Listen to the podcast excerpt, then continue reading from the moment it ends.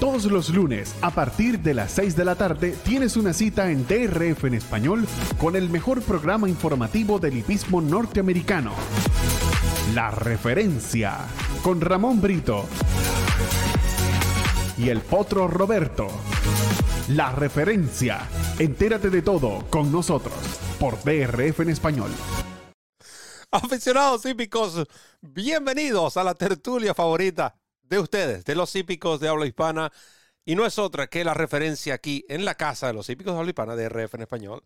Les saluda Roberto del Poto Rodríguez, acompañado de Ramón Brito del 30G, Randy Albornoz en los controles, en un programa que llega a ustedes presentado por DRF Bets, DRF Formulator, Woodbine y Del Mar. Además, esta semana, el sábado específicamente, jornada del Jim Dandy, tendremos el apoyo del hipódromo de Saratoga. Es decir, la casa de los hípicos de habla hispana continúa creciendo y todos estos hipódromos han reconocido a esta plataforma como la ideal para transmitirles y llevarles a ustedes la mejor información de lo que ocurra en estas localidades. Un programa bastante interesante, como el de todos los lunes. Le damos la bienvenida a todos los fanáticos que desde temprano ya han estado interactuando en el chat, a todos aquellos que se van a incorporar, a los que van a ver este programa en diferido también.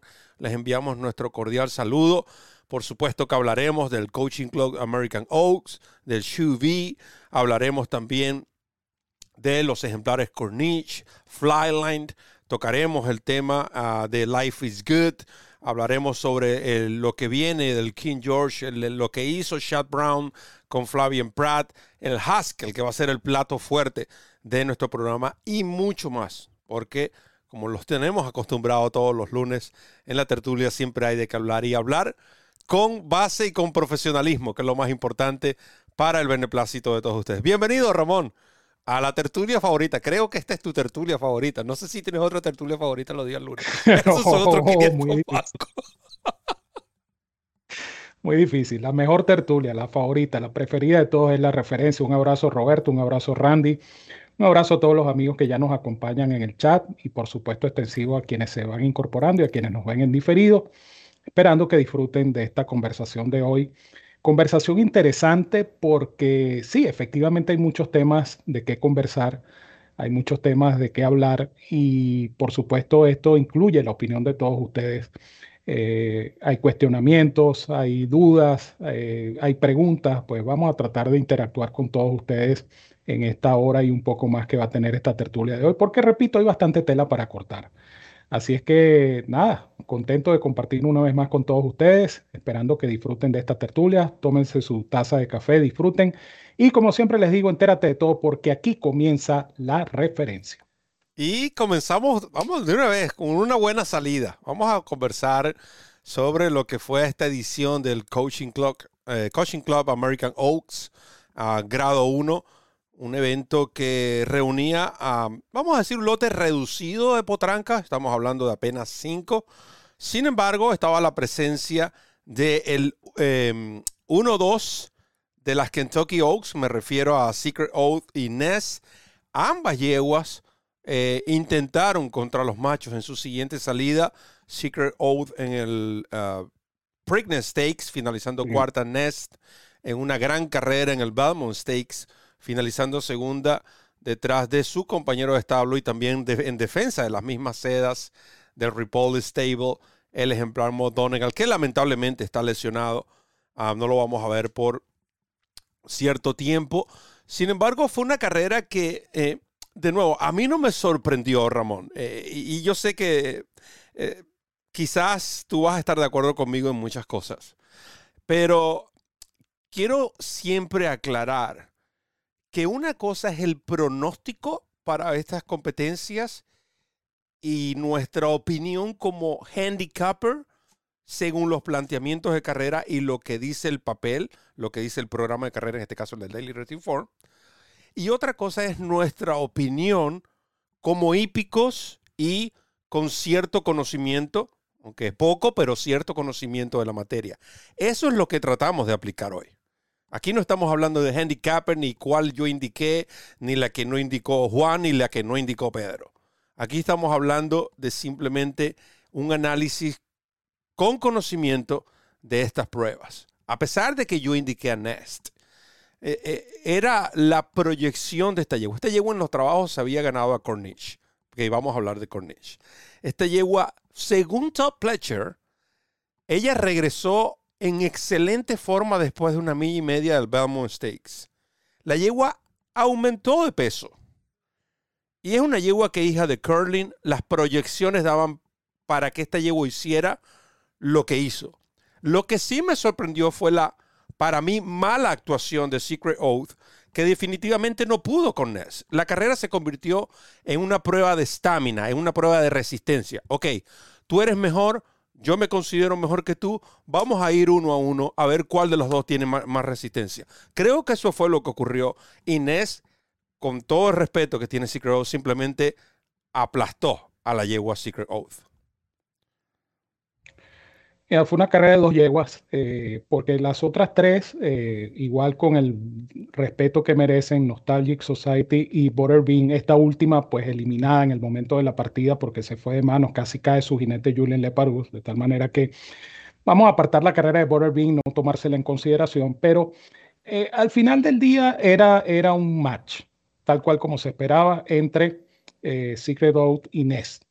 Eh, estas yeguas eh, dieron un bonito espectáculo hasta los 600 finales. Cuando Luis Sáez llama a correr a Secret Oath, eh, todavía tenía cualquier cantidad de reserva en el tanque.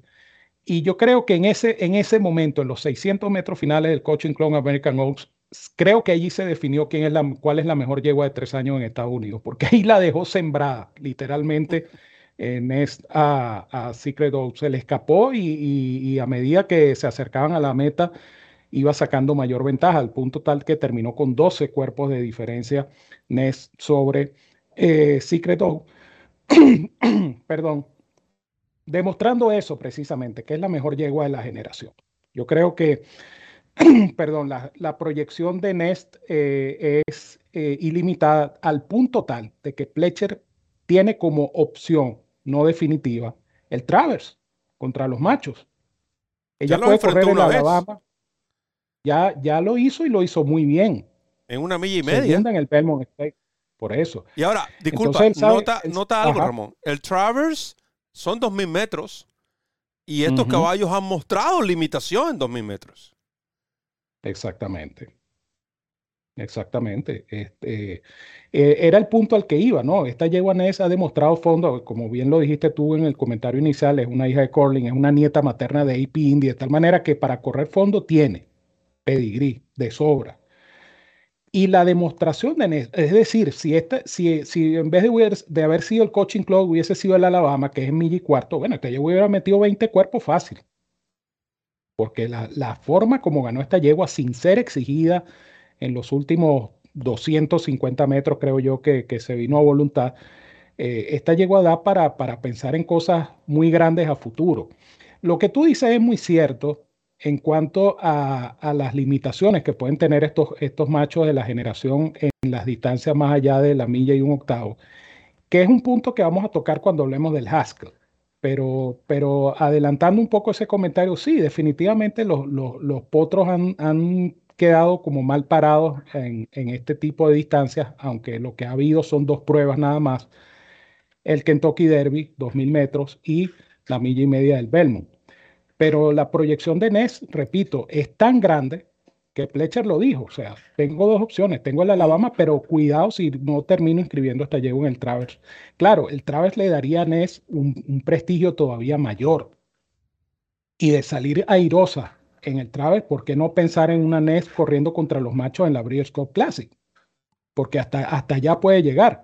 No solamente es la D-Staff, porque la D-Staff obviamente, eh, vamos a decir, es el objetivo lógico, es el, es el, es el, vamos a decir, el deber ser con NES. Pero uno no sabe cómo puede comportarse esta yegua en el Travel. De repente esta yegua da un paseo de salud en el Travel y entonces ya ese objetivo cambiaría y pensarían en tener una yegua para correr la Breeders' Cup Hasta ese nivel, en este momento, están, por supuesto, son expectativas, son esperanzas, son aspiraciones, no son todavía realidades porque eh, los caballos hay que llevarlo paso a paso, carrera por carrera. No estamos diciendo con este comentario que es que Nes va a correr la Brioscope Classic ni nada por el estilo, sino que tiene la posibilidad, tiene la proyección. Yo escuché a Ramón Brito que dijo que iba a correr. sí, sí, sí, sí. Entonces después dice, no, porque es que Ramón Brito dijo que en, la referencia que no, no, no, no, no estamos diciendo eso, sino que existe la posibilidad. Por lo menos el Travers ya, ya Pletcher lo dijo. Tengo dos opciones. Tengo el Alabama. Él, él, en principio pareciera inclinarse hacia el Alabama, pero no descarta la posibilidad de volverla a enfrentar a los machos porque ella lo hizo muy bien en el Belmont y tiene justificadas razones para correr el Travers.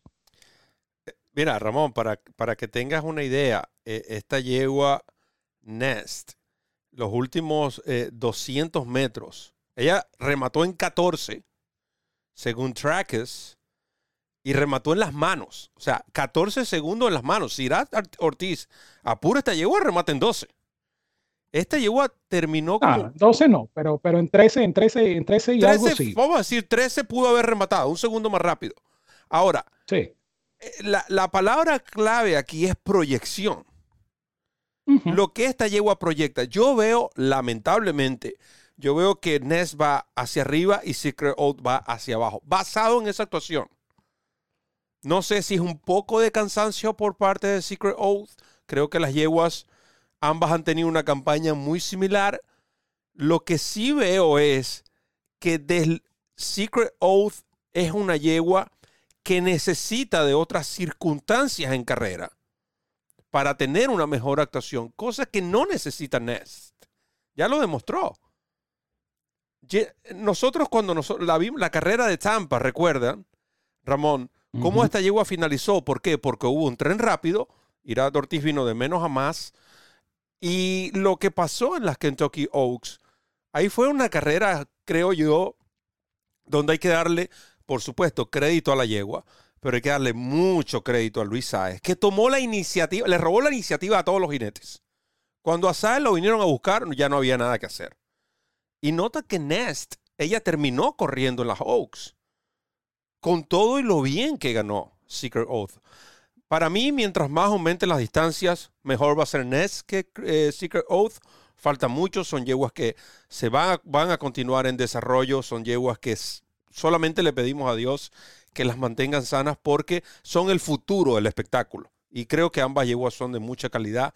Sin embargo, después de lo que vimos eh, con Nest, va a ser muy difícil que por lo menos esta división se la vuelvan a ganar de una milla y un octavo hacia arriba. Hablando de carreras de yegua, de match, entre comillas, porque realmente las dos carreras fueron dos match. El domingo, ayer domingo, se disputó el Shubi grado 2. Eh, no quiero comparar tiempos porque la carrera de Nest fue una carrera limpia. El 1.51 de Nest fue un, 1.51 limpio. Y el 1.51.4 de Clarier fue con tropiezos. Esta yegua pudo haber finalizado mejor, esta yegua pudo haber empleado un mejor tiempo. Fueron dos días diferentes de carrera, dos lotes diferentes. Sin embargo, siempre es bueno ir utilizando este tipo de termómetros para lo que será al abrir Scott Distaff en el caso de que todas estas yugas participen en la misma carrera. Y aquí vuelvo a hacer la aclaratoria. Es cierto, según el planteamiento, este servidor y el charlatán que hace el programa conmigo, que es incluso hasta puedo dar fe de que es fiel admirador de Clarier, se decidió por Malatat porque responsablemente, según el pronóstico, según lo que decía el programa de carreras, y todos los cambios y condiciones que habían en Malatat, la lógica apuntaba a Malatat. Por alguna razón, Malatat cerró 3 a 5. O sea, no fuimos los únicos que, vimos eso. Porque si somos nosotros dos, Malatat siquiera, a lo mejor cierra 10 a 1 y, y Clarier 1 a 9. Ahora, eso no tiene nada que ver con nuestra opinión sobre la yegua. Porque yo recuerdo que en el mes de marzo dije, esta yegua se puede convertir en la versión em, de hembra de Gun Runner, porque se va a hacer mejor yegua. Y ayer, y ayer Clarier demostró algo que no había demostrado antes. Ayer vimos una nueva faceta. No sé si Asmussen sabía esto. y lo tenían reservado para utilizarlo cuando fuese necesario? ¿O es la yegua tan sorprendió de manera tal a Rosario y a Music que como nos sorprendió a nosotros? Hasta antes de ayer, Clarier era muy difícil que ella ganara una carrera sin pace, sin velocidad, sin, sin fracciones rápidas. Noten, noten, su historial, vean todas las repeticiones de las carreras que ha ganado. Y en las carreras que se ha perdido, ¿por qué se ha perdido? Pero ayer mostró una esa nueva faceta. Ella salió montadita. Vimos a una yegua que, además de que aprovechó que su rival, no quiero especular, pero basado en las eh, opiniones ya oficiales por parte de su entrenador, quizás no se enfrentó a una Malata que estaba en el 100%.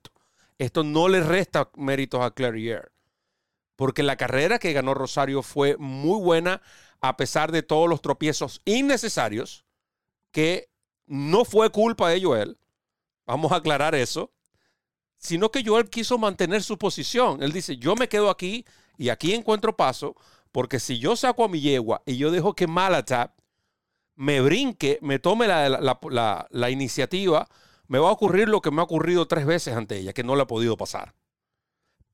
Estoy pensando a lo mejor, eso fue lo que pensó Joel. Y dijo, me quedo aquí en el riel, yo espero que se abra y si no, yo sé que traigo más yegua, yo me voy a abrir paso. Yo, yo a veces cuando veo este tipo de carreras, Ramón, yo pienso en, la, en las carreras de Fórmula 1.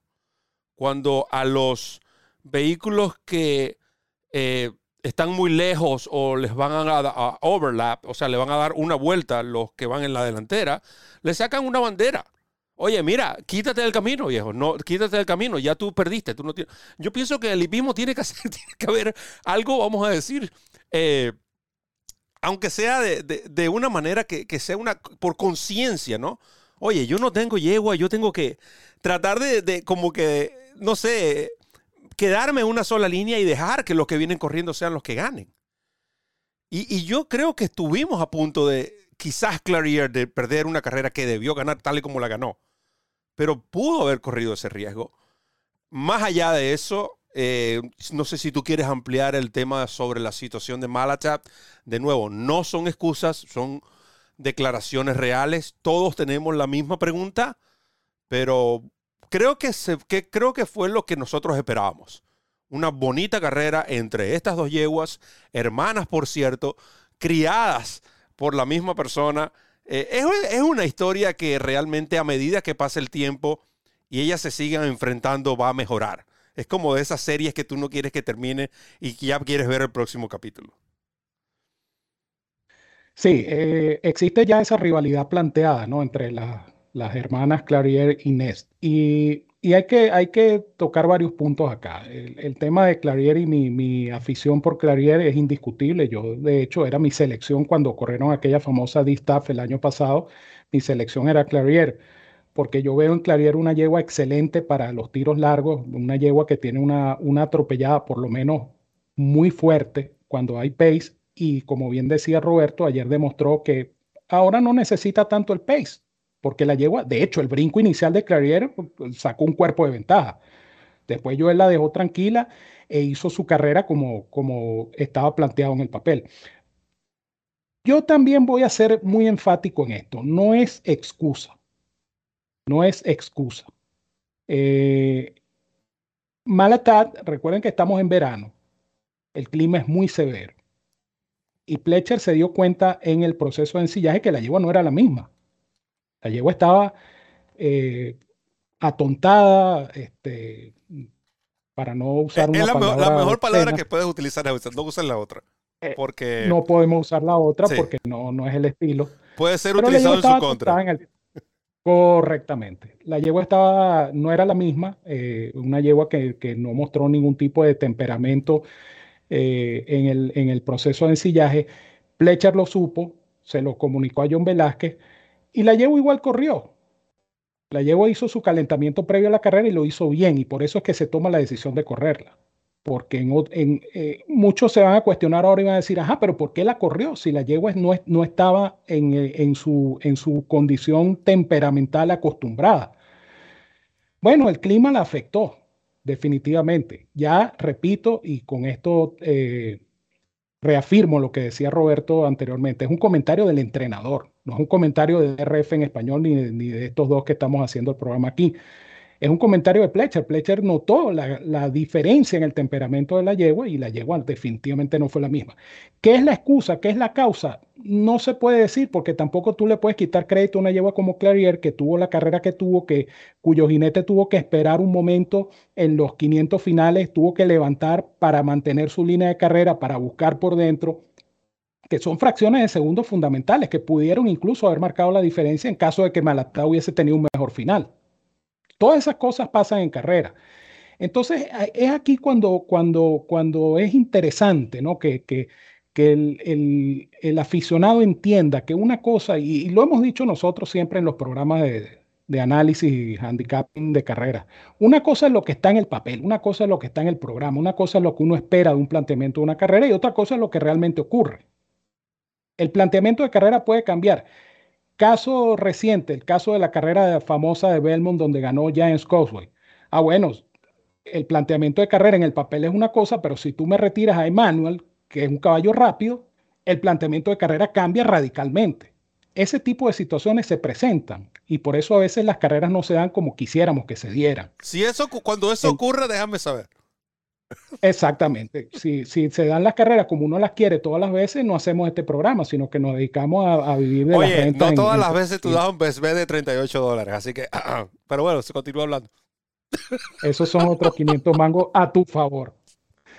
Pero lo cierto del caso es que eh, yo le decía a Roberto tras cámaras el, el, tema de la gringola. Tú no puedes, no, no se puede afirmar que la gringola funcionó o no funcionó, porque la yegua no fue la misma. Mm. Malata no fue la misma yegua. Entonces tú no puedes decir que la carrera, que la gringola no le funcionó o sí le funcionó. ¿Por qué? Porque en teoría, repito, en teoría, la intención de Pletcher con la gringola era que la yegua saliera con mayor velocidad, que la yegua hiciera el gasto de la carrera. Y Malatá lo menos que hizo fue hacer el gasto de la carrera. Malatá salió ahí tercera, eh, Johnny Velázquez la, puso en carrera de yegua iba a un ritmo pausado y definitivamente no fue la misma Malata. No fue la misma Malata. Entonces, esta carrera, y, hay que insistir en esto, dándole todo el crédito del mundo tanto a Clarier como a Joel Rosario por su conducción, pero esta carrera de Malatá no, no, no, no nos va a servir, o por lo menos en mi caso, no me va a servir de referencia para una futura mm. confrontación entre estas dos yeguas. Porque una malatad en condiciones normales, que no haya sufrido este, esta suerte de, sofocación que tenía en el Pado, va a ser una carrera diferente. Fíjense que Malatán tampoco deslució, ella se pierde ahí a, un cuerpo y tres cuartos demostrando superioridad. a ese punto iba. Las, dos yeguas remataron en menos, de, menos de 13. 12-3 y 12-4. Exactamente. Entonces la yegua corrió, pero no dio el 100% de ella. Pero ahora, mira esto, para que tú para que tengas una idea de la calidad de estas yeguas. Ya hablamos de Nest, de lo que hizo, y la yegua remató en cuánto dije, en 14. Estas dos yeguas Clarier con un tropiezo remató en 12-3 y Malatat en la condición de la cual estamos hablando remató en 12-4. Exacto. Entonces quiere decir que la yegua hizo una muy buena carrera, a pesar de una circunstancia que desconocíamos todos. Porque obviamente quienes, quienes estamos viendo la carrera a distancia, no podemos saber que la yegua Malatat estaba atravesando por esa, por esa situación. Y cuando Pletcher da esa declaración, repito, muchos van a cuestionar y van a decir, ajá, pero ¿para qué entonces la corriste si, si te diste cuenta que la yegua no estaba en, en, el 100%? Esa pregunta la responderá Todd Pletcher y se la responderá quien se la tiene que responder, que son los propietarios de la yegua. Más allá de eso, nosotros solo podemos especular. La yegua estaba, y ojo, esto es muy importante también, previo a la carrera hay un calentamiento. Y en Estados Unidos los jinetes son muy delicados en este sentido. Si notan que un animal no está bien en ese calentamiento previo, son los primeros que van a notificar al juez de partida, mire, este, este, este ejemplar no está bien, no está calentando bien, le hacen un examen y generalmente estos ejemplares son retirados detrás del aparato. Eso no ocurrió, quiere decir que Johnny Velázquez, que es un jinete con una amplia experiencia, él estuvo conforme con la condición de la yegua previo a la carrera. Estos son detalles importantes que hay que tomar en consideración. De todas maneras, la carrera fue muy lucida, fue muy bonita y repito, son dos grandes yeguas y, también coincido con Roberto en este sentido. Ojalá se mantengan sanas todo el resto del año para tener una distap como debe ser. Sí, a pesar de todo lo que hemos expuesto, las dos yeguas respondieron. Eso es, la parte importante. Y sabemos que ambas pueden ir más allá. e incluso hasta la misma Nest puede ir más allá. Así que nosotros vamos a aprovechar y hacer nuestra primera pausa y ya regresamos con más de nuestra tertulia favorita, su tertulia favorita y la tertulia favorita de todos los hípicos de habla hispana y no es otra que la referencia aquí en DRF en español. Ya volvemos.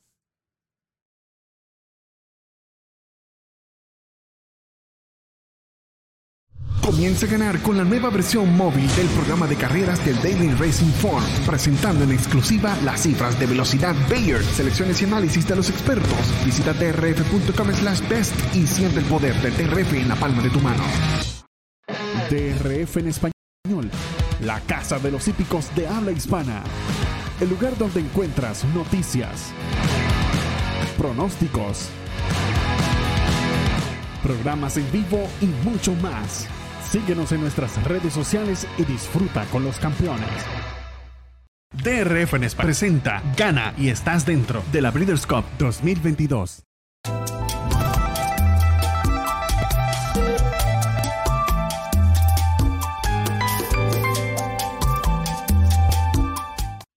La campaña de un ejemplar se desglosa en estas dos columnas. En la primera de ellas, y encerrado en un rectángulo, la campaña de por vida del ejemplar. Número de actuaciones seguido del número de victorias, de segundos lugares, de terceros lugares, monto producido en premios y su cifra de velocidad más alta. En la línea siguiente, la campaña del ejemplar en el año en curso. Luego, la campaña del ejemplar en el año previo. Finalmente, la campaña del ejemplar en el hipódromo donde va a participar. En la siguiente columna aparece la campaña del ejemplar en pista rápida de arena.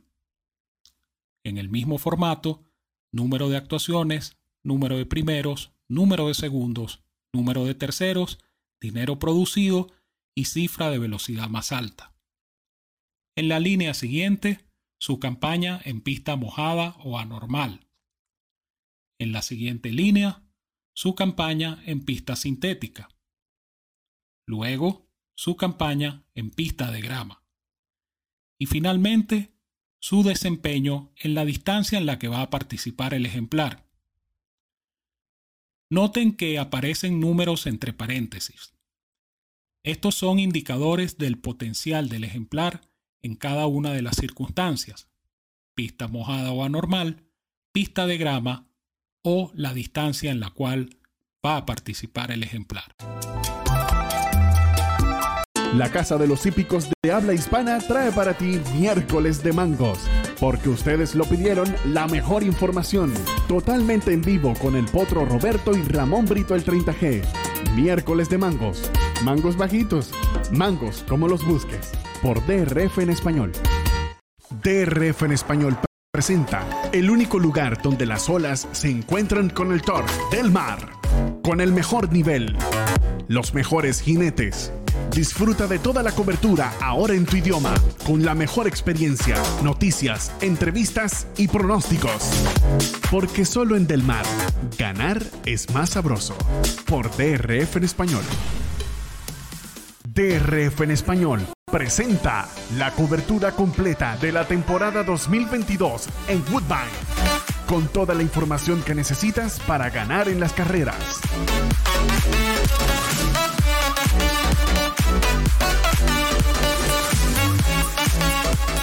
Análisis, pronósticos, entrevistas, noticias y mucho más. Woodbine, siempre en tu idioma, por DRF en español.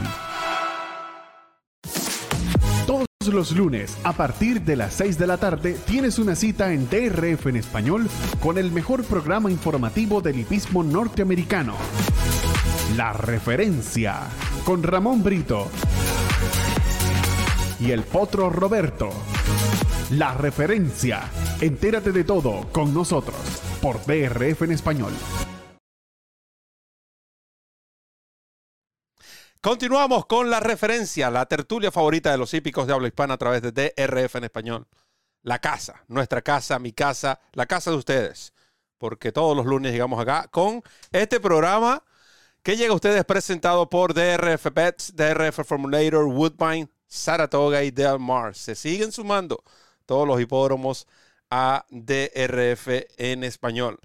Ramón, eh, continuando con los temas bastante interesantes, sin embargo, los fanáticos han hecho varias preguntas. Sabemos que vamos a tocar el tema de Saratoga, lo que ocurrió ayer en la séptima competencia del programa en cuanto a las apuestas, así que estén pendientes, sí vamos a hablar al respecto. Hay otras preguntas, por lo menos creo que es una pregunta muy buena. Y tú que estás en Venezuela, es con respecto a la señal. Hay que aclarar algo. Hay muchas no se puede, primero tenemos que saber cuáles son las señales oficiales y cuáles son las señales piratas. Las señales que son ilegales, para darle un nombre, usted no se debe sorprender si la, la interrumpen en cualquier parte del país o del mundo. Eso es una cosa.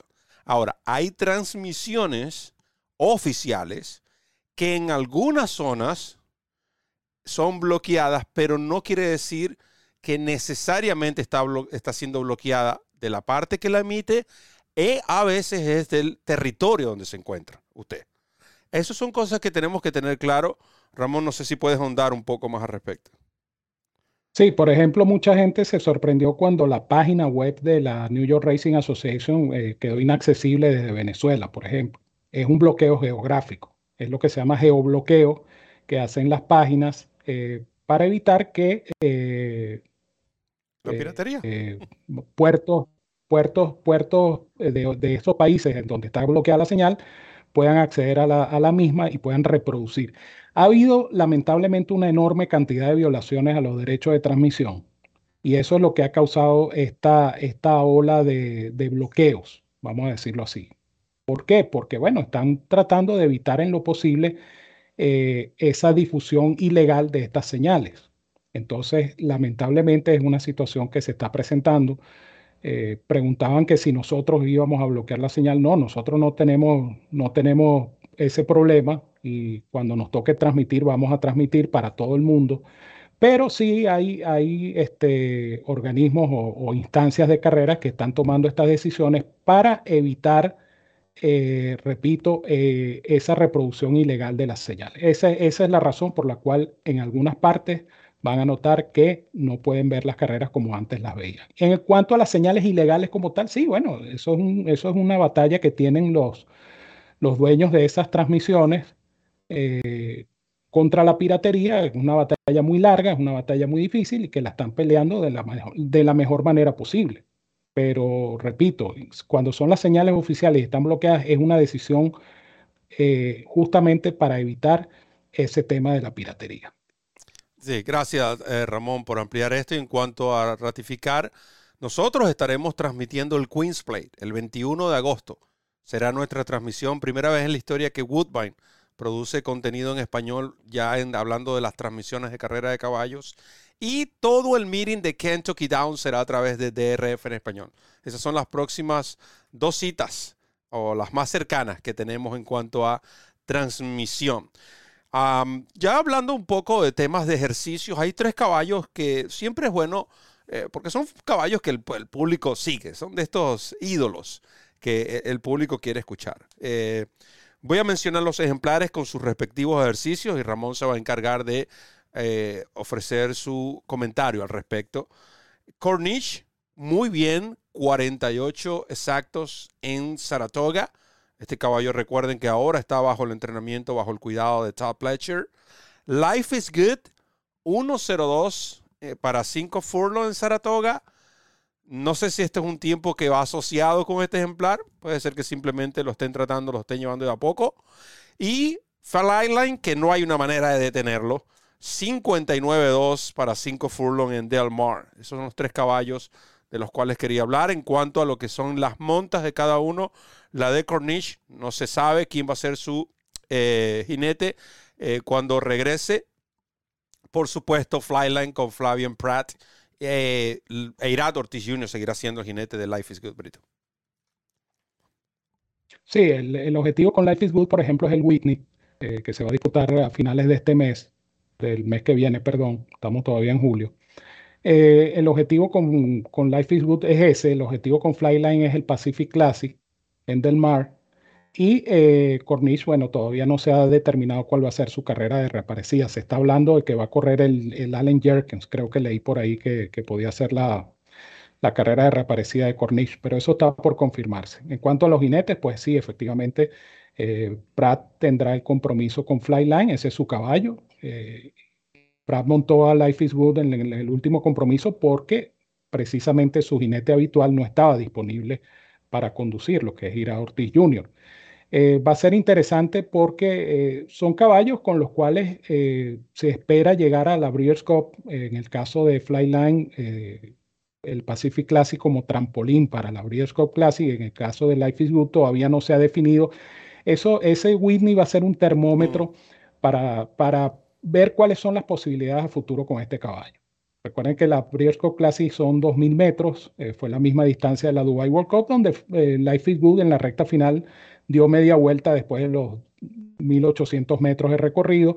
Entonces el Winnie va a ser ese termómetro. Eh, los trabajos de Life is Good llaman la atención porque, bueno, estamos acostumbrados a ver trabajos de Life is Good mucho más rápidos, eh, de 60, de 61. Está trabajando, si se quiere, cómodo.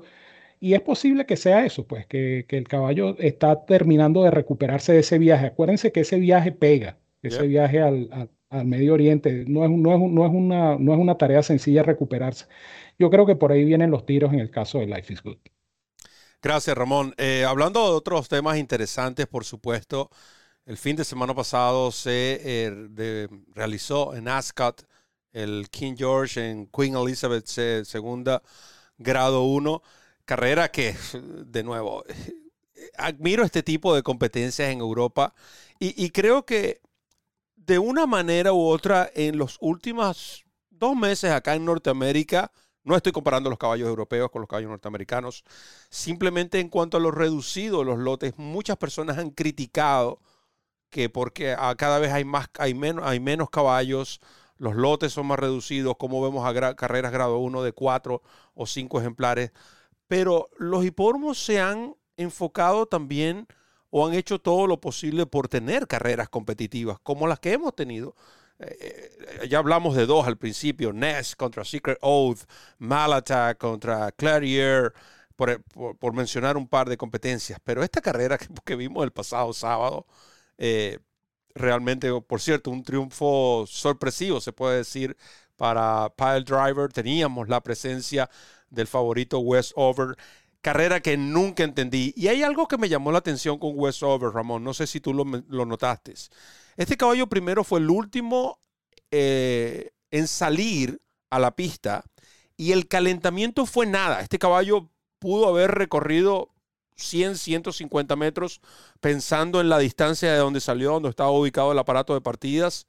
Este caballo no calentó porque en Europa Allá no hay, allá no juegan con el tiempo. Allá no es que, bueno, que faltan, que vamos a dejar que la gente apueste más. No. Allá la hora de la partida es la hora de la partida. E incluso los caballos tienen cierto tiempo cuando hay retraso por ah, están cambiando una herradura o están arreglando una silla. Ahí tienen cierto tiempo. Si no cumplen lo, lo solicitado en ese periodo de tiempo, el caballo lo retiran. No me gustó eso y tampoco entendí este caballo corriendo en la delantera, haciendo el gasto, por primera vez enfrentando a caballos maduros de esa calidad. Mischief, lamentablemente, la partida le jugó mal. Creo que allí el caballo quedó a cuatro o cinco cuerpos. Con todo y que eran, ¿qué? ¿2.000 metros? Es muy difícil. 2.400. 2.400, para que ustedes vean lo difícil que es y lo bueno que son estos ejemplares. Donde tú no puedes dar este tipo de ventajas, con todo es que estamos hablando de 2.400 metros. En el caso de Misriff, eh, yo creo más que, hay un desgaste, un cansancio del caballo, este, porque el caballo pareciera que, como que los primeros metros como que, que fastidio, tengo que correr otra vez, o sea, se queda, sale muy lerdo, lo ha hecho en sus últimas actuaciones y, eh, son señales preocupantes. Este es un caballo que ha tenido una, una campaña bastante exigente. Recuerden todo lo que hizo Misriff cuando ganó en, en Riyadh, Saudi Arabia, y después ganó en Dubái y después fue a Europa. O sea, e, este caballo ha tenido mucha exigencia. Ahora, en cuanto a la carrera del King George, eh, a mí lo que, me, lo que me llamó la atención eh, es, de, es el desempeño de los dos tresañeros, tanto la potranca Emily Option como el potro Westover. Independientemente de lo que pudo haber pasado con Westover, pero la carrera fue muy mala. Estos dos potros tresañeros llegaron muy lejos de los caballos maduros. O sea, si, si, si se toma como un termómetro, como un punto de referencia, no sé qué opinión tendrá don Juan Olea, que, a quien saludo con un fuerte abrazo y que está por allí en el chat. Pero yo creo que, que los tresañeros aquí quedaron muy mal parados, ¿no? Porque eh, Emily Option eh, tenía la ventaja del handicap, tenía la ventaja de que es una gran corredora, pero no vimos nada de esta yegua. No, remató, no se acercó, no fue en ningún momento una amenaza. Westover, bueno, su jinete tomó la iniciativa ante la ausencia de un velocista definido. El jinete de Westover toma la iniciativa y trata de hacer la carrera en velocidad, pero el caballo, eh, ya entrando en, la larga recta final, eh, simplemente abandonó. Eh, Pile Driver, decía Juan Oliaga en, el programa del, lunes pasado, que era un caballo cazarrecompensas, un caballo que, que lo han inscrito en, en, varios eventos importantes. Este caballo estuvo muy cerca de ganar en Dubái, por cierto, en el Shima Classic. Y, un buen caballo, un caballo rendidor, un caballo de estos que, que, no rehuye al combate. Y se le presentó la carrera, tuvo el mejor remate y ganó en buena lid. Broom lo hizo bien y Mishri, pues lamentablemente ese, esa, esa partida eh, lo eliminó, ciertamente, pero también lo elimina el hecho de que no es un caballo para esa distancia. Eso, esos, esos 400 metros adicionales parecieran muy largos para Mishri. Un caballo que recuerden ustedes ganó la Saudi Cup en 1800 metros en un... y esto dice mucho de la capacidad del caballo hasta esas distancias. Pero en todo caso, pues una carrera eh, siempre importante, una carrera emblemática en Europa, el King George and Queen Elizabeth Stakes. Y uno disfruta de ese espectáculo y dice, bueno, hipismo hay de sobra todavía en este planeta. Gracias, Ramón. Y, nosotros le pedimos desde ya disculpas porque sabemos que este programa se va a extender un poco más. Son muchos los temas que faltan y queremos compartirlos con ustedes creo que tenemos el permiso, no sé, usted, yo lo voy a dejar allí, que ustedes en el chat lo aprueben o lo desaprueben. Mientras ustedes deciden si seguimos o no, después de las 7, hay dos temas bastante, podemos decir, de suma importancia en cuanto a lo que son cambios, uno, uno con respecto a cambios en el hipismo norteamericano, otro con respecto a la apuesta. Pero antes yo quiero tocar no sé si podemos profundizar, pero hay que resaltar lo que hizo Chad Brown el pasado sábado en Momo Park, ganando cuatro eventos de grado de manera consecutiva, cinco victorias en total. Estos cuatro con eh, Flavian Pratt eh, como jinete, ratificando lo que ya el año pasado eh, se, había se venía asomando, ¿no? Que hay otro jinete más en la cuadra. Eso era lo que se decía al principio. Oye, esta cuadra tiene otro jinete más y ese jinete nada más y nada menos que el francés Flavien Pratt. Ah, finalmente, yo le decía a Ramón, eh, yo no di mi, públicamente no di mis pronósticos para Momo Park, razones que no vienen al caso, pero yo le decía a Ramón, Ramón, este sábado, Adamo ya por fin se va a ganar su, su, grado 1 y, y, así sucedió. Leminster también ganó. Leminster se convirtió, para que tengan una idea, en la décima tercera yegua, no de por vida no en los últimos 10 años, no en los últimos 3 años, en la décima tercera yegua, este año, que entrena Chad Brown, que gana un evento de corte selectivo en carreras de grama. Repito, yeguas, una división, una superficie, carreras de grama, estamos hablando de eventos de corte selectivo. 13. hay entrenadores que pasan dos años y no tienen una yegua que gane carrera en grama, eh, eh, stakes en grama. No estoy menospreciando, por, por el contrario. Estoy exaltando la calidad del trabajo y capacidad de administrar estos ejemplares de parte de Chad Brown.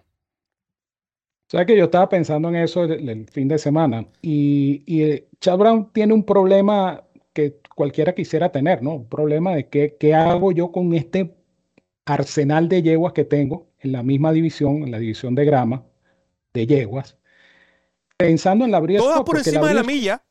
Otra cosa, otro detalle, todas por encima de la milla. Pero entonces a Chad Brown le, va, le van a quedar simplemente eh, una, cuando mucho dos opciones. La mile, donde tendría que enfrentar a los machos, eh, una carrera donde pudiera correr in, Italian, por ejemplo, en la, en la Mile, carrera de, de, milla en grama.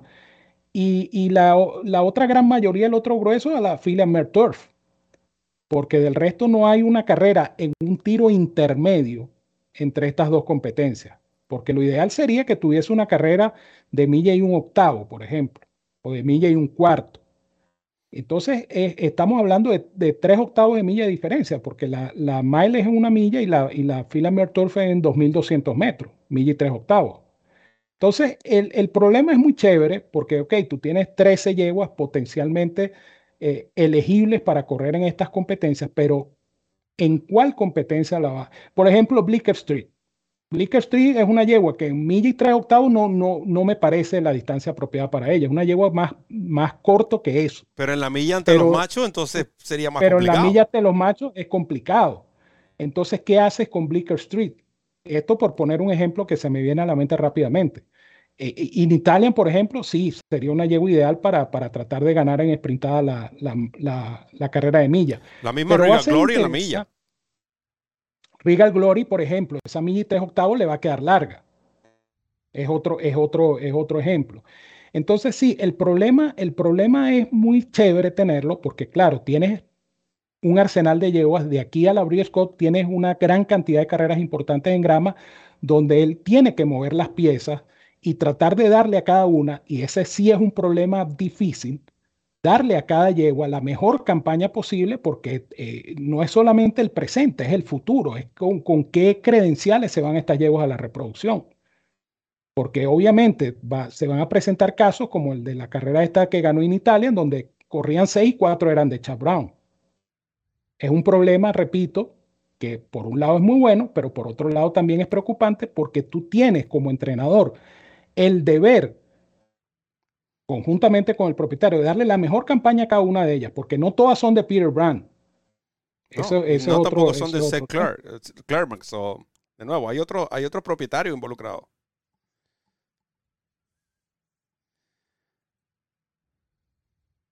Mirando hacia esa gran jornada de la Briscoe.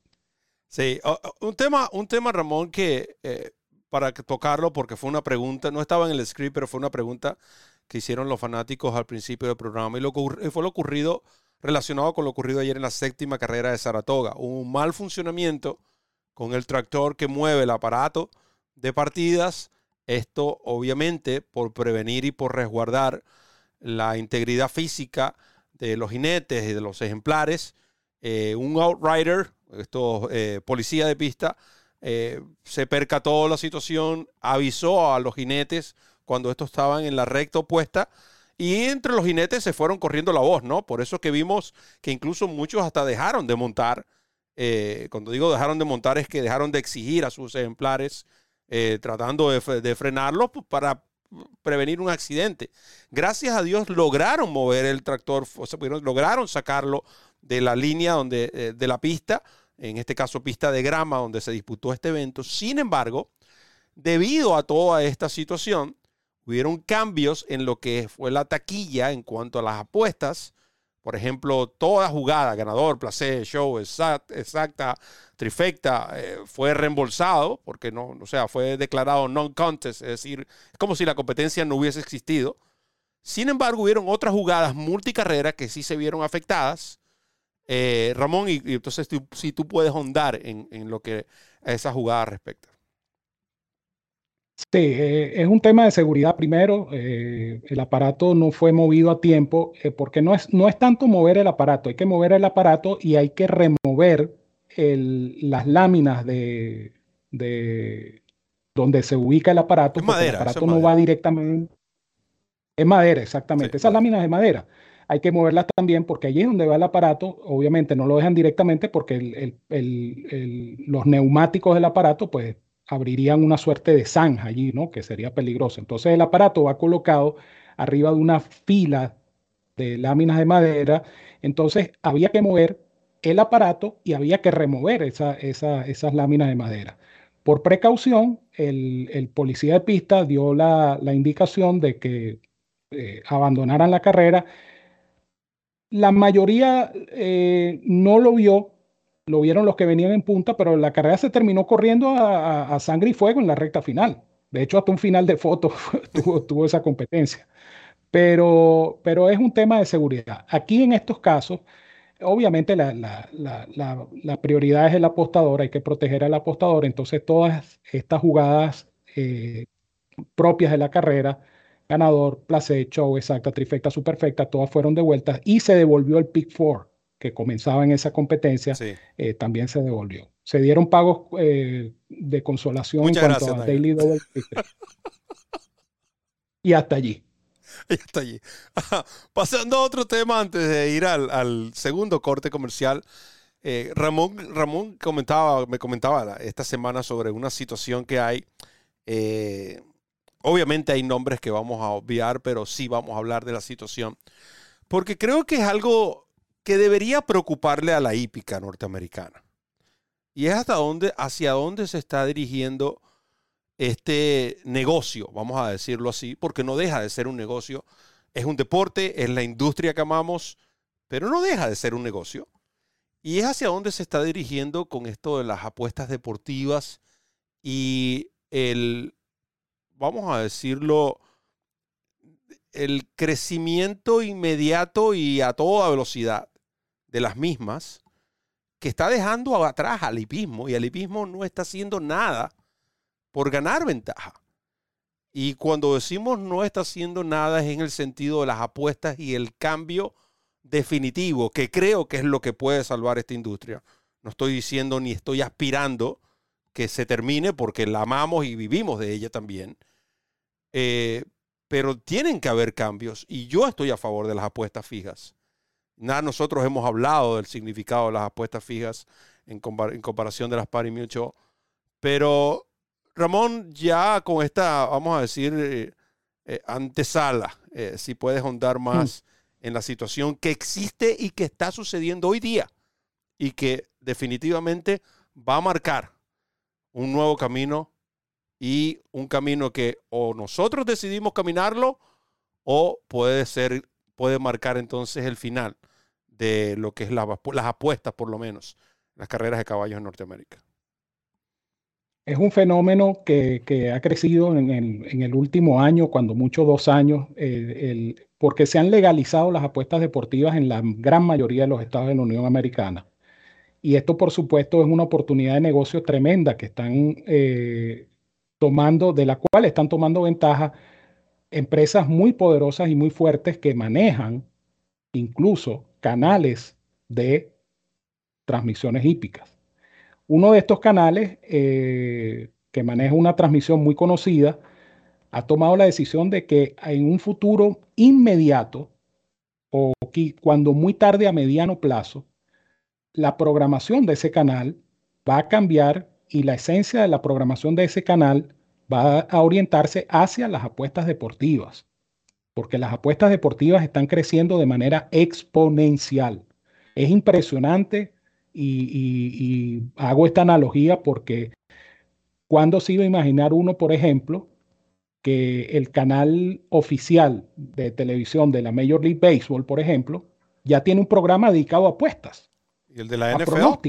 La NFL es la potencia. El de la NFL también la potencia en deportes en Norteamérica, fanáticos que residen fuera de los Estados Unidos y quizás desconocen esto. La potencia deportiva no son las carreras de caballos, no es el hockey, no es la NBA, no es la MLB, es la NFL. El fútbol americano.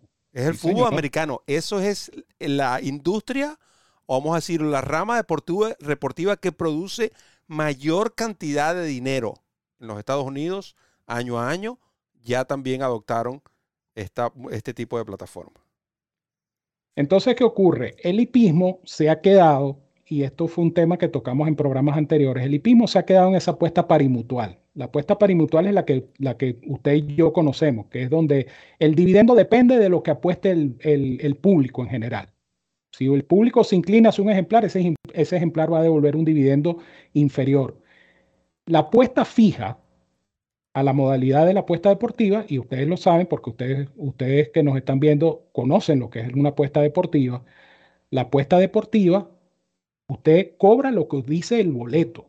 Usted no va a recibir sorpresa que a última hora se movieron y le, pusieron un maletín de dinero al caballo tal o al, equipo tal, por ejemplo.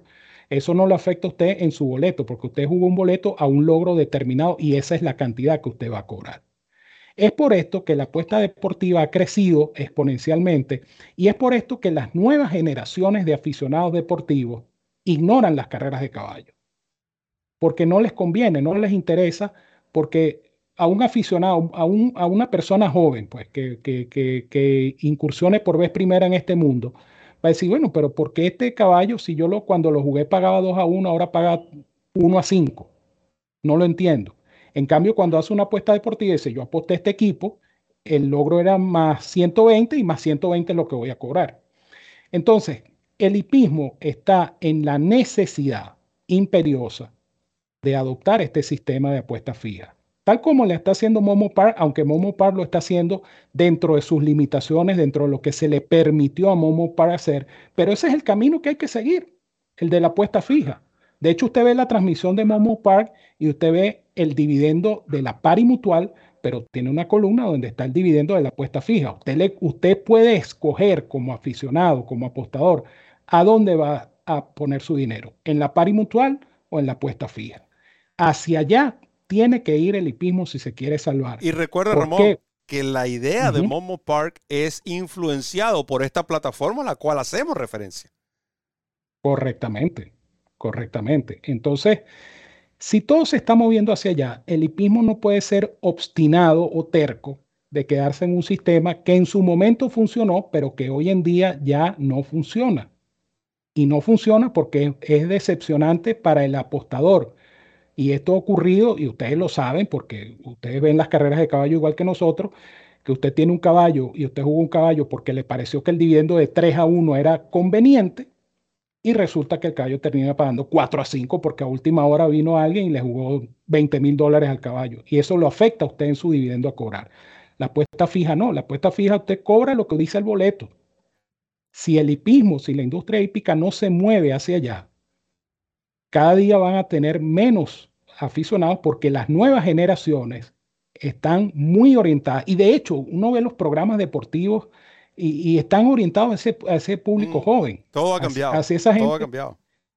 Totalmente. Entonces la orientación es hacia las apuestas deportivas. Entonces el hipismo tiene que moverse porque esa señal que está dando esta, esta importante casa de juegos, que maneja hipódromos, porque tiene hipódromos de su propiedad, pero esta señal que está dando es, es, una señal de alarma que se está encendiendo. O nos adaptamos, como bien decías tú, Roberto, o el camino se acaba. Y esta es una industria que nunca me he cansado de decirlo en todos mis programas de que yo ejerzo aquí profesionalmente esta, esta profesión. Este, yo siempre lo he dicho, el impacto social que tiene la industria hípica, aquí, allá y en el más allá el impacto social que tiene la industria hípica es tremendo. Mm. La cantidad de empleo directo e indirecto que genera la industria hípica. Vamos a poner el caso de Estados Unidos porque es el que estamos tocando. La cantidad de empleo que genera la industria hípica directa o indirectamente es tremenda. Y todo esto puede ponerse a riesgo si no se toman las medidas correctas, adecuadas y a tiempo. Gracias, Ramón. Nosotros vamos a hacer una pausa y regresamos entonces con el plato fuerte. Vamos a hablar de Haskell aquí en la referencia. Ya volvemos. Comienza a ganar con la nueva versión móvil del programa de carreras del Daily Racing Form, presentando en exclusiva las cifras de velocidad Bayer, selecciones y análisis de los expertos. Visita trf.com slash best y siente el poder del TRF en la palma de tu mano. DRF en español, la casa de los hípicos de habla hispana. El lugar donde encuentras noticias, pronósticos, programas en vivo y mucho más. Síguenos en nuestras redes sociales y disfruta con los campeones. DRF en español presenta Gana y estás dentro de la Breeders' Cup 2022.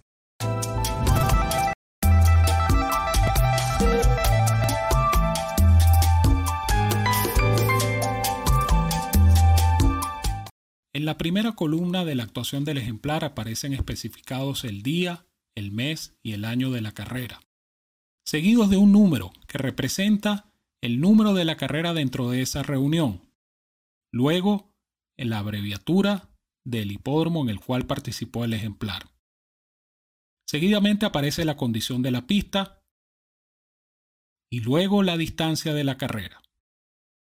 En el caso de aparecer una letra T en un círculo o en un recuadro, se trata de carreras en pista de grama.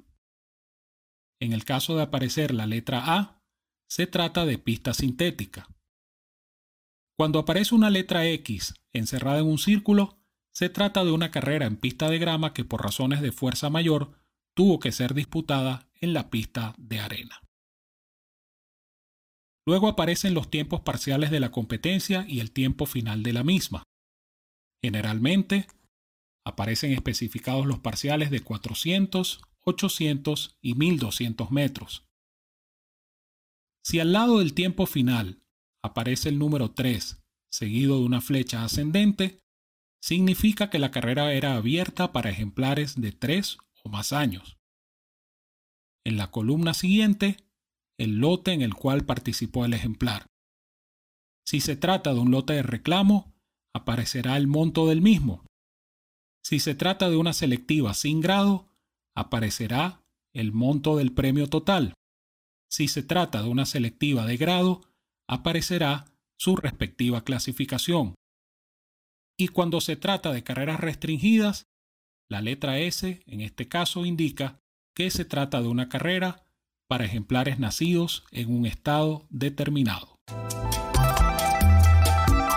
La Casa de los Hípicos de Habla Hispana trae para ti miércoles de mangos. Porque ustedes lo pidieron, la mejor información. Totalmente en vivo con el potro Roberto y Ramón Brito el 30G. Miércoles de mangos. Mangos bajitos. Mangos como los busques. Por DRF en español. DR. Continuamos con la referencia, la tertulia favorita de los hípicos de habla hispana a través de DRF en español agradeciendo a Woodbine, Delmar, Saratoga, DRF Formulator y DRF Bets.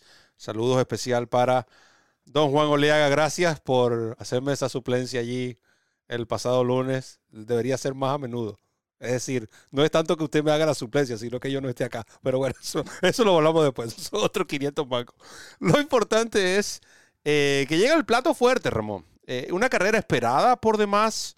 El Haskell, de nuevo, la misma aclaratoria que hacemos, que hice en las primeras competencias.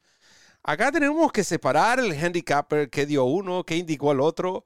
Cada quien sacó sus propias conclusiones. Ramón se fue con Taiba, tenía sus razones. Eh, creo, tengo mis, sigo teniendo mis reservas con este ejemplar, aunque mm, eh, demostró notoria mejoría el caballo, pero está cediendo muchas cosas ya hablaré de cuáles son. Y yo indiqué a Jack Christopher porque era el caballo que venía corriendo y era la carrera que tenía que correr. Jack Christopher no iba a participar en el Gene Dandy porque en el Gene Dandy van a, participar dos de sus compañeros de establo, como lo son Early Boring y Zanden. Y que la pista de Momo Park realmente la milla y un octavo es menos exigente que la milla y un octavo de Saratoga. Esa era la carrera que tenía que correr, no había otra en el calendario. Ahora, ya entendieron que el caballo tiene sus limitaciones, que ya van a reagruparse y enfocarlo a la Dare Mile, la cual yo les dije en mi pronóstico, considerando con todo y que pensaba que ya Christopher iba a ganar, la Dare Mile debería ser que la Dermayer debería ser el enfoque de este ejemplar. Para mí es un excelente millero, simplemente consideré que sus rivales no estaban a la altura para la condición que la atravesaba. No es la primera vez que me equivoco y les garantizo que no va a ser la, última. Pero en cuanto a la competencia, creo que fue una buena competencia de Jack Christopher. Yo comparo la carrera de Jack Christopher en el Haskell como la de Life is Good en la Dubai World Cup. Una excelente carrera, pero llegó hasta donde tenía que llegar, hasta donde el caballo puede. Tan sencillo como eso. No hay excusa. Perfecta conducción de José Ortiz. Pasó cuando tenía que pasar. Cyberknife no deja de sorprender. Es un ejemplar que quizás no se le da el crédito que él merece un ganador ya de 5, 2 grado 1 en 9 presentaciones. Hello, estamos hablando de un buen ejemplar. Todos quisiéramos tener un Cyberknife. Lo que pasa es que no es un nombre popular, no es un caballo popular, no es un caballo que lo conduce eh, un Irat Ortiz o un Flavian Pratt o un Mike Smith, o no es entrenado por un Bob Buffer o un Chap Brown o por un Top Pletcher. Con todo y que Brad Cox ha ganado los últimos dos Eclipse Awards. Entonces, creo que también ahí, Ramón, entramos en la era de la social media, ¿no? Esto influye mucho en las masas, que a veces nos inclinamos más por lo que me agrada más que por la lógica, pero Cyberknife creo que merece mucho más crédito del que se le da. Por otro lado, está el caballo Guaya Barrio. Lo hemos dicho nosotros prácticamente, eh, yo he ignorado este ejemplar en las últimas competencias porque creo que es un caballo que ya está pidiendo descanso. Este caballo merece un descanso. Es un buen ejemplar, mas no creo que es el ejemplar que piensan que es. No vi ninguna mala conducción por ningún lado. Por el contrario, creo que Joel Rosario fue muy profesional al cuando entraron en la recta, en la última curva, yo dejó tranquilo este caballo. Este caballo no traía nada. Este caballo fue al aparato sin nada, realmente. Porque este no es el Guayabario que nosotros vimos en el Florida Derby, derrotando a Charget. Charget es considerado uno de los mejores potros y puede ser que estemos viendo la proyección que yo les hablaba al principio. Guayabarrio viene en declive, Charget va en ascenso. Guayabarrio viene en declive, Cyberknife va en ascenso. Eso es lo que puede estar pasando con el caballo Guayabarrio. No, no nunca entendí ni entenderé el comentario, sobre todo haciendo acusaciones en contra de la, de la conducción de Joel. No estoy defendiendo a Joel Rosario, no soy abogado de nadie, mucho menos de jinetes. Les tengo un gran aprecio a muchos de ellos. Sin embargo, lo que es es lo que es. Ese caballo para mí no fue nada, no andaba en nada y ese fue el resultado. No hizo nada y enfrentó a caballos que son mejores que él. O que hoy día son mejores que él. En cuanto a Taiva, este caballo es muy buen ejemplar. Creo que va a seguir mejorando. Pero es un caballo que está cediendo la ventaja de que no le gusta correr por dentro definitivamente. Y no le gustan los terronazos. Este caballo se pone muy incómodo cuando le da la arena en la cara. Noten sus buenas carreras y su, incluso hasta su victoria el caballo corrió un clean three por fuera. Y noten la carrera del sábado. Él venía por dentro, el caballo parecía en la curva que iba a llegar último. Y cuando Mike Smith logra sacarlo, que él se encuentra eh, esa, esa línea limpia, el caballo retomó ese segundo aire. Es un buen fondista, como su padre, Gun Runner, que va a continuar mejorando, como dije. Pero tampoco pienso que Chaiba es el caballo que todos creen ser.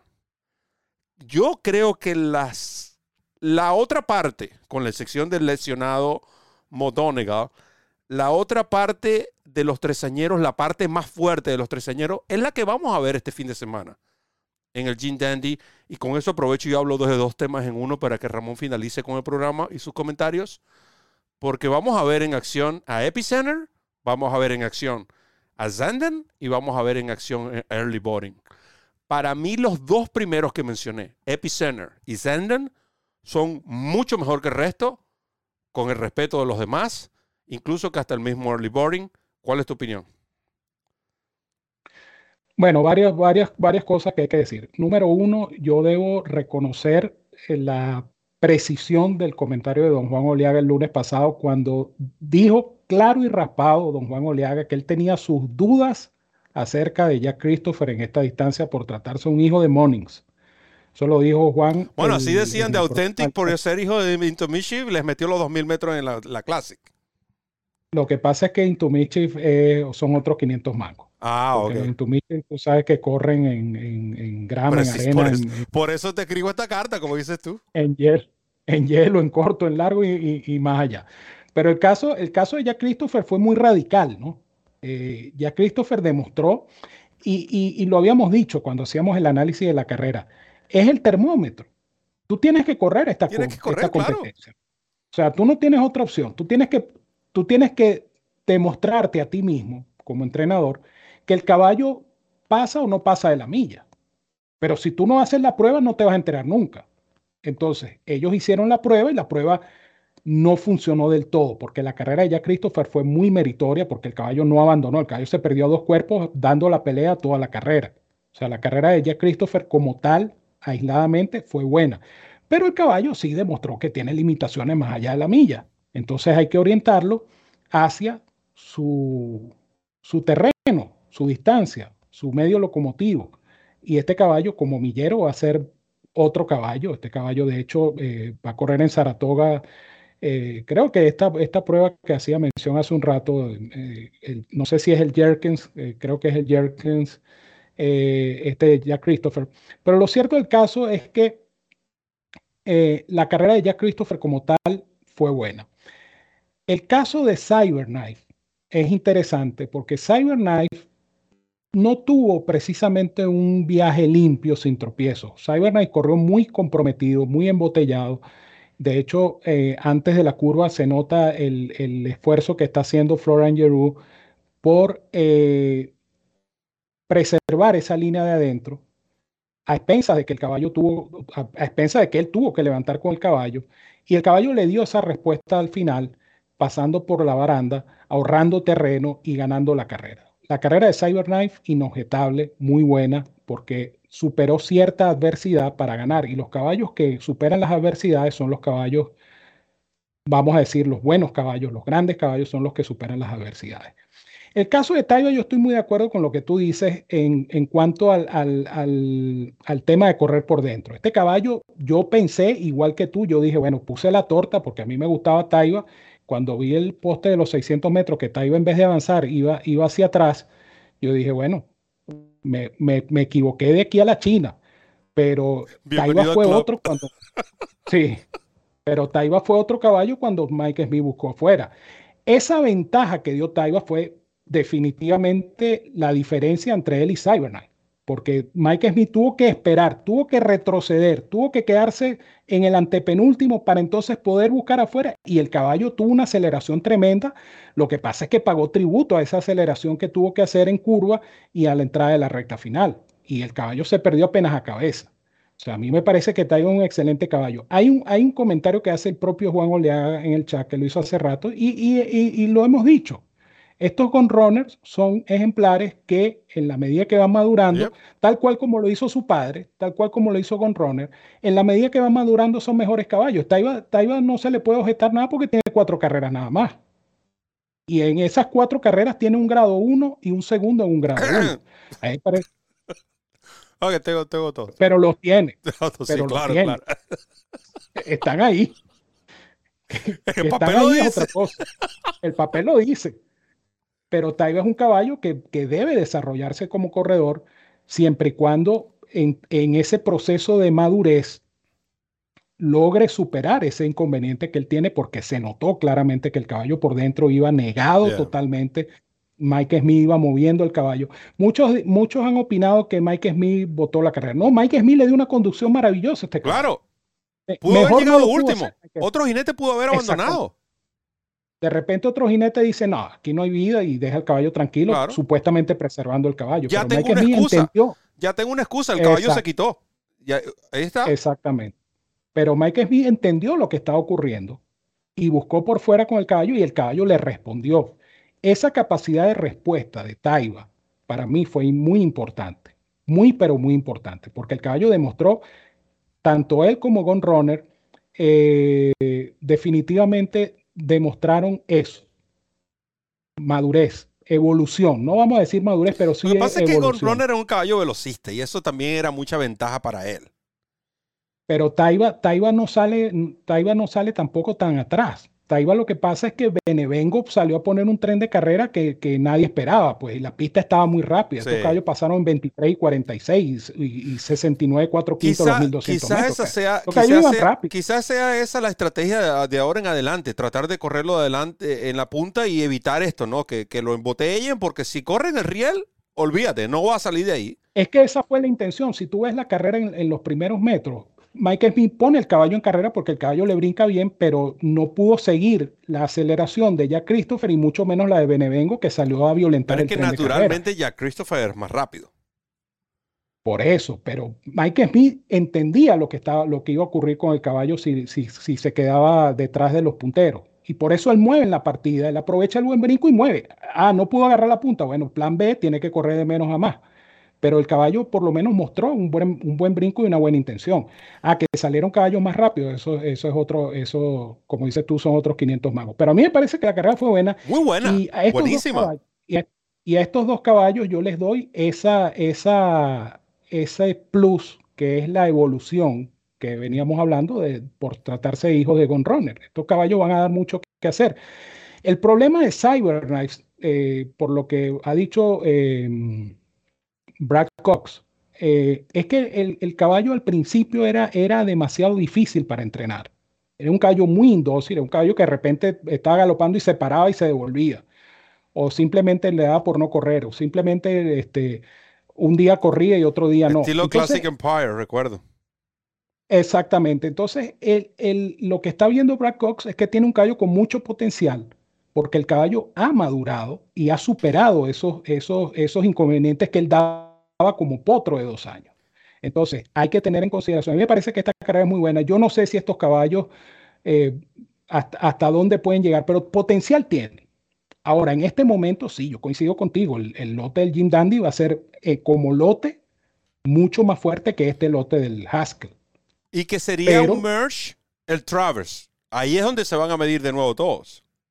En el Travers, entonces va a ser muy interesante y, ojalá se presente esa situación, aunque Taiba obviamente difícilmente corre el Travers por la situación de Buffer en, Naira, mm. pero por lo menos eh, Cyber Knight ya Brad Cox dijo que su próxima carrera es el Travers. Entonces sería interesante ver. Strike va directo al Travers. Cyber Knight, el famoso ganador del Kentucky Derby. Eh, Sandon, Early Voting, eh, Epicenter, o sea, Nest, o sea, estamos viendo que pudiéramos tener un Travers como, como muy pocos en los últimos años. Y eso sería bueno para la industria, sería bueno para el espectáculo. Ahora, volviendo al Haskell, excelente carrera, gran conducción de Florent Giroux, insisto, porque Florent Giroux tuvo la paciencia de quedarse por dentro porque él sabía que tenía caballo. Eso no lo pudo hacer Mike Smith porque Mike Smith estaba en otra situación. Era el caballo no corre por dentro, hay que buscar por fuera, ahí regaló el terreno y pierde a cabeza. Pero la carrera como tal fue excelente y se saca la conclusión principal de que Chad Brown tiene un potencial caballo para la Breeders' Cup Mile. Breeders' Cup Mile y entonces tiene estos dos. ¿Y por qué no? Quizás hasta el mismo early boarding. Dependiendo de lo que haga de ahora en adelante, pudieran eh, cambiarlo para la Dirt Mile, eh, ya que es a cuatro codos, y tener esas dos herramientas y enfocarse con Sandon que también mostró esa, vamos a decir, cierta limitación al no, al pararse en atropellada en esa milla y cuarto del Kentucky Derby, la cual es la distancia de eh, la Breeders' Classic, la ventaja que pueda tener Sandum, no sé, estamos presumiendo acá, eh, es que eh, debería mejorar con la edad y va a ser en Kilna un hipódromo donde él se sienta a gusto. Todos vemos lo que Sandon fue capaz de hacer. Pero ya hablaremos de eso. Lo importante es que queremos agradecerles a ustedes por su paciencia, por permitirnos extendernos durante estos 20 minutos eh, más del tiempo acostumbrado. Pero era un programa que teníamos que hacerlo de esta manera. No podíamos eh, pasar eh, ninguna de la información que le hemos proveído. Espero que haya sido de mucha utilidad. Hemos disfrutado su participación. Creo que ha sido uno de los programas donde más participación hemos tenido en el chat y eso es lo que nos gusta, esa interacción.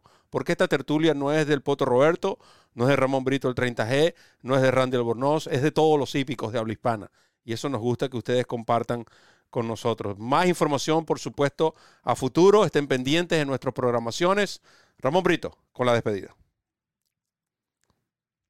Bueno, ¿qué te puedo decir? Contentísimo porque el programa de hoy, eh, se lo habíamos dicho, había mucha tela que cortar y efectivamente cortamos bastante tela, ¿no? Y estábamos haciendo mención de los potenciales caballos del Travers y se nos olvidó Charger, que también va para el Travers. Ese Travers, definitivamente. Uno de los favoritos. Bueno, eh, ese Travers va a ser tremendamente interesante, ¿no?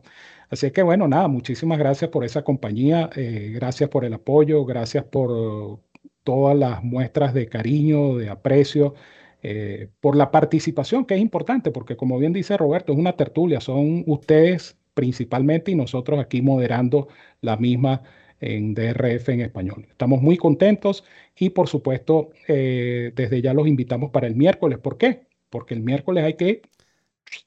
Siguen los magos, siguen cayendo los magos, así que agarren.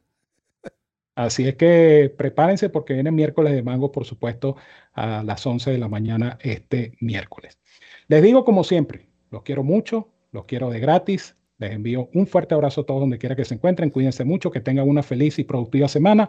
Y ya lo saben, nuestro próximo programa, miércoles de mangos, 11 de la mañana para Saratoga, aquí en el canal de YouTube de DRF, DRF en español, que es la casa de los hípicos de habla hispana. Es nuestra casa, pero sobre todo es su casa. Y el próximo concurso, ya saben, un reloj. No participen porque el ganador va a ser Henry Howard. Siempre llega tarde a los programas, pero igual lo queremos. En nombre de Ramón Brito del 30G, Randy Albornoz, quien estuvo en los controles, agradecemos por supuesto a DRF Bets, DRF Formulator, Dermar, Saratoga y Woodbine por el apoyo esta semana a DRF en español. Se despide quien les habló su servidor, Roberto El Poto Rodríguez, que les recuerda correr la milla extra. Hasta el próximo programa.